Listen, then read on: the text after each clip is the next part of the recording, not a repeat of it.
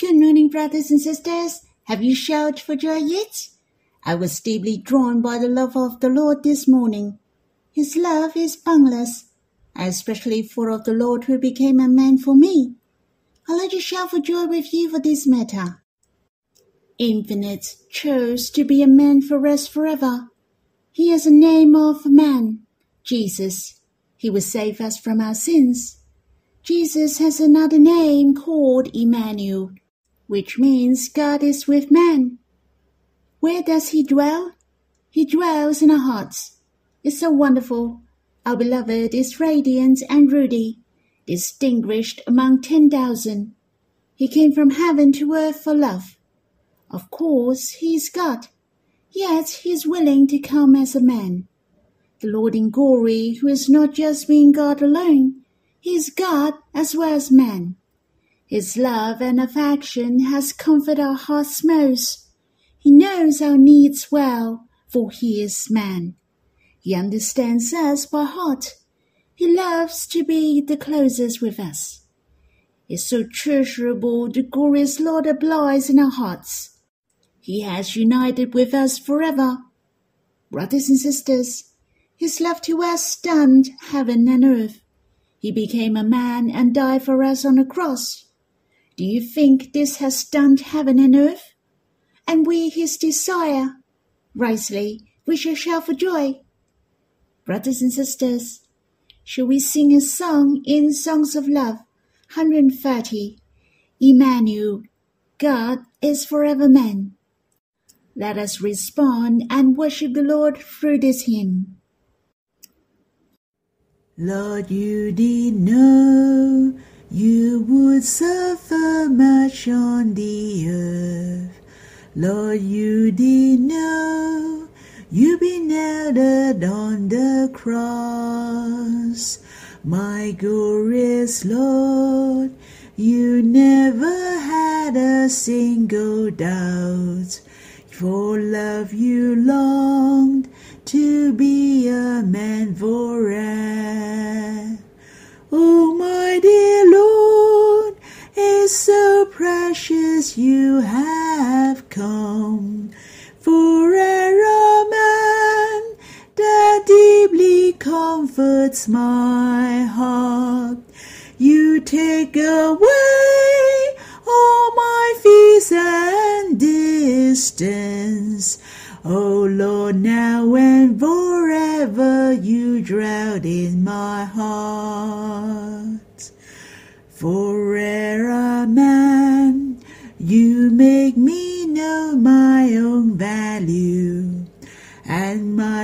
Precious position in your heart. Oh Lord, you came, it shook the heavens and the earth, and the angels are forever amazed. My dear Lord, it's so precious you have come. You have decided to commit yourself forever. Such fervent love comforts my heart and gives me warmth. May I enjoy your presence now and forever.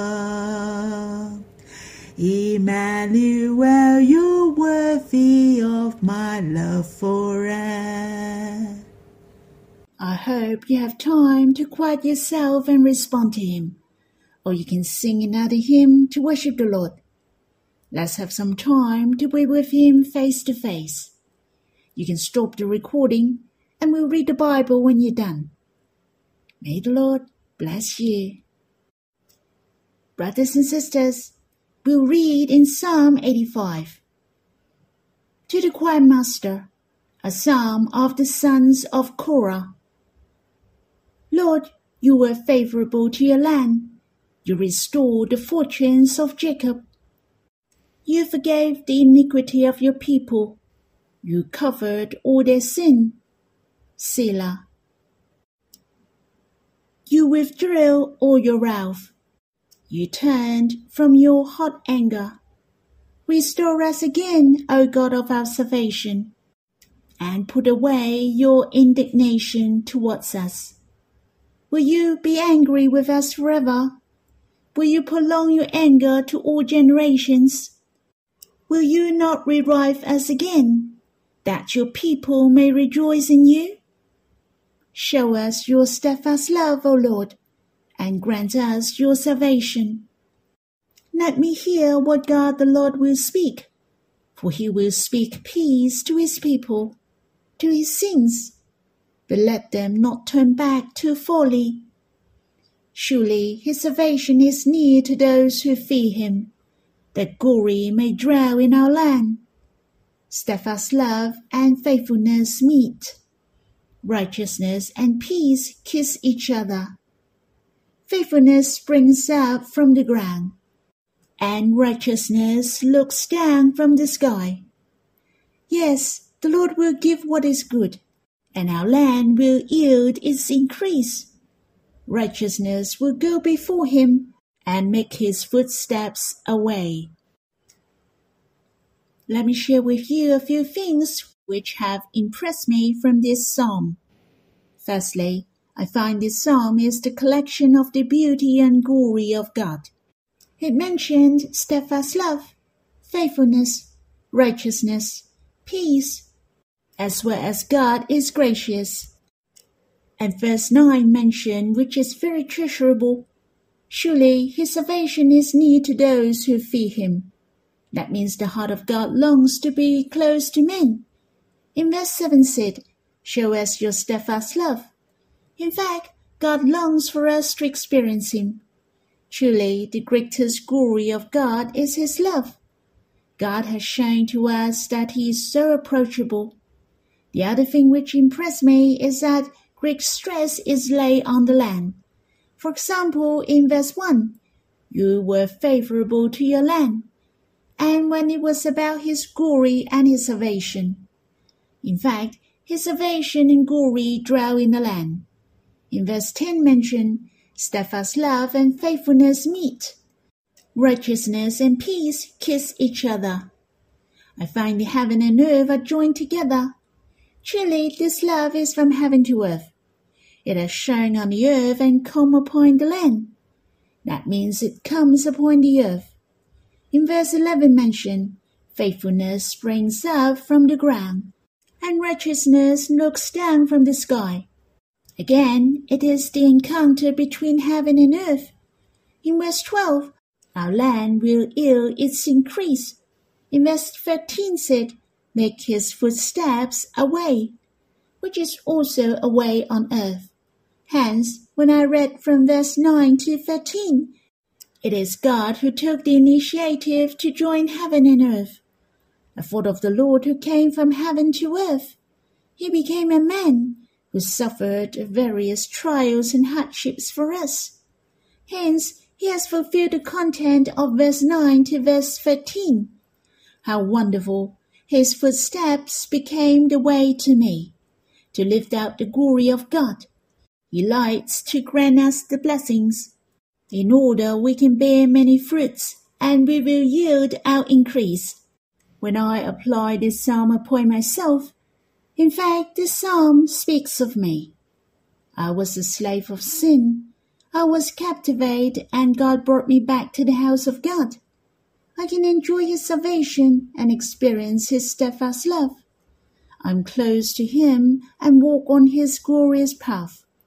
He has given me a valuable and meaningful life, in order I can bear much fruits for Him and manifest His beauty and glory I'm gracious to him after reading this psalm.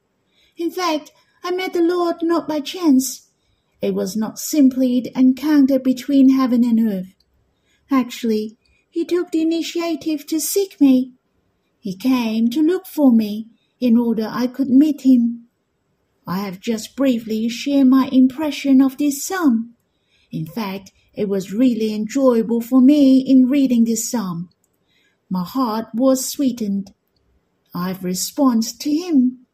I gave thanks to the Lord that he came from heaven to earth to love me. He is the splendid ladder to heaven. I'd like to share my enjoyment when reading this psalm. First of all, the title of this psalm, a psalm of the sons of Korah. As you all know, Korah belongs to the Levites, and his offsprings were the significance in singing the hymns. Yet their fathers Korah had a dishonorable history. That's when they were out of Egypt. During the days in the wilderness, their fathers Korah and two other tribes rose up against Moses and Aaron. And God was angry, and he made the earth crack and swallow up the rebellious leaders and their families. When we read in Numbers, you might think all the sons of Korah were wiped out. But later on, when they count the numbers of the Israelites, there the sons of Korah lived. The whole family passed through the blink of death. They revolted against God, but God was gracious to them and saved them. Every time when I read this psalm of the sons of Korah, I was reminded to think of this matter. God is rich in grace. This group of the sons of Korah continued to serve God faithfully in the musical ministries. They sang and praised God, and while they were captivated, many Levites included these who were responsible in singing, including Zerubbabel, Ezra, Nehemiah. Their names were on the list of captivity. Why did I mention the sons of Korah were on the list of captivity? For many people for the background of this psalm was the Israelites' return to their land after 70 years. The sons of Korah wrote this psalm as a thanksgiving to God, and he wrote their hope of the coming days for they firmly believed God would bless the land again because of them. I find it is highly possible that this psalm is written under these circumstances. If it is true, one of the important tasks for them was to reconstruct the sanctuary and restore the ministry in Jerusalem. No wonder when Ezra returned with the Levites, for they were essential to serve the sanctuary it is not possible to go without the singing Levites. They long to restore the worship and serving in the tabernacle of David. Hence, Ezra proclaimed the words of God again. Of course, it was crucial for restoration of the nation of Israel through the declaration of the laws. When Ezra read out the laws, the Levites were at his left and right sides what Ezra liked to restore was how David worshipped God. He brought the people to come to God, worshipping Him. And Nehemiah, who rebuilt the wall, not only valued in rebuilding the wall, but after the work had finished, there was the celebration for the dedication of the wall. He sought the Levites in all their places to bring them to come for the thanksgivings with singing with cymbals, harps, and lyres. Brothers and sisters, these leaders who led the captives for returning were Zerubbabel, Ezra, Nehemiah. What they valued was not only the external matters, not only the laws, sanctuary, the war. What they valued most was how to serve God. Their spirits turned to God they sang and worshiped God. Their spirits were close to God. This psalm is very precious. I hope you will sing to God when reading this psalm. I like to divide this psalm into three parts. Verse 1 and 2 is the first part after Selah. They left home for they sinned against God in the past, and now they ask God to have mercy on them in order they could rebuild their house the second part is from verse 3 to 8. They long to see the steadfast love and grace of God at this moment. They repent and gaze upon God. The third part is from verse 9 to 13. They saw the blessings in the coming days and had the fullness of hope towards the promise of God. Hence, this Psalms consists of these three parts, and that's how it was constructed by the past, present, and the future. Let me share with you in verse 1. Lord, you were favorable to your land. You restored the fortunes of Jacob. This is the reason, as we said, this psalm is written by the Israelites who were back from captivities. The land was blessed through the restoration of the Israelites. It's true, our families and the people surrounding us are blessed after our conversion. Do you feel the same? Salvation is very much related to us, as well as the Israelites. It is related to every individual and the animals, the plants, and all the lands will find peace. It is closely related to them. Let's think if there are many people who believe in the Lord on earth, these earth will become more clean and tidy. I have a feeling in my heart after I finish verse 1. Surely God will bless us, for God loves the earth. God loves all the people in the world. God blesses us and he will bless them as well. In verse 2, you forgave the iniquity of your people. You covered all their sin. As I have said, I apply this psalm to myself when I sinned against God is so precious that God took the initiative to come and seek me. He liked to forgive my sins. He blotted out my transgressions through the death and the salvation of the Lord. The punishment of God had fallen upon the Lord Jesus. He bore the consequences of my sins. It's so precious. God withdrew his anger to me because of the Lord. God remembered my sins no more. For the Lord Jesus declared, It's finished on the cross.